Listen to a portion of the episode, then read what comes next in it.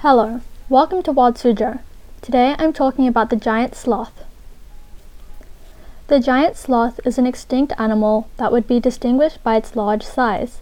The species first appeared 35 million years ago. They evolved from the Promegatherium, which was another large mammal in South America. Their preferred habitat was forests. Later on, or 8 million years ago, they started migrating towards North America. During this era, a lot of other animals were migrating. It went extinct around 12 to 10,000 years ago. This was a ground sloth, so it didn't climb trees like sloths today. Like modern sloths, the giant sloth was an herbivore. It ate the leaves of the yucca tree, agave plants, and grasses. Since they were so tall, they were able to easily grab the branches.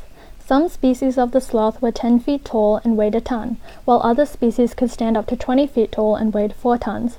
There isn't a solid answer as to why prehistoric animals were so much larger back then, but some scientists say it is due to more oxygen in the air or simply more space. The sloths could be more than double the height of a tall human. There are lots of theories as to why the giant sloth species went extinct, and more than one factor probably contributed to it. The most likely explanation is that they were hunted to extinction by human hunters. Another theory is that the end of the Ice Age caused their extinction. For Wild Suzhou, I'm Palm Tree, and thank you for listening.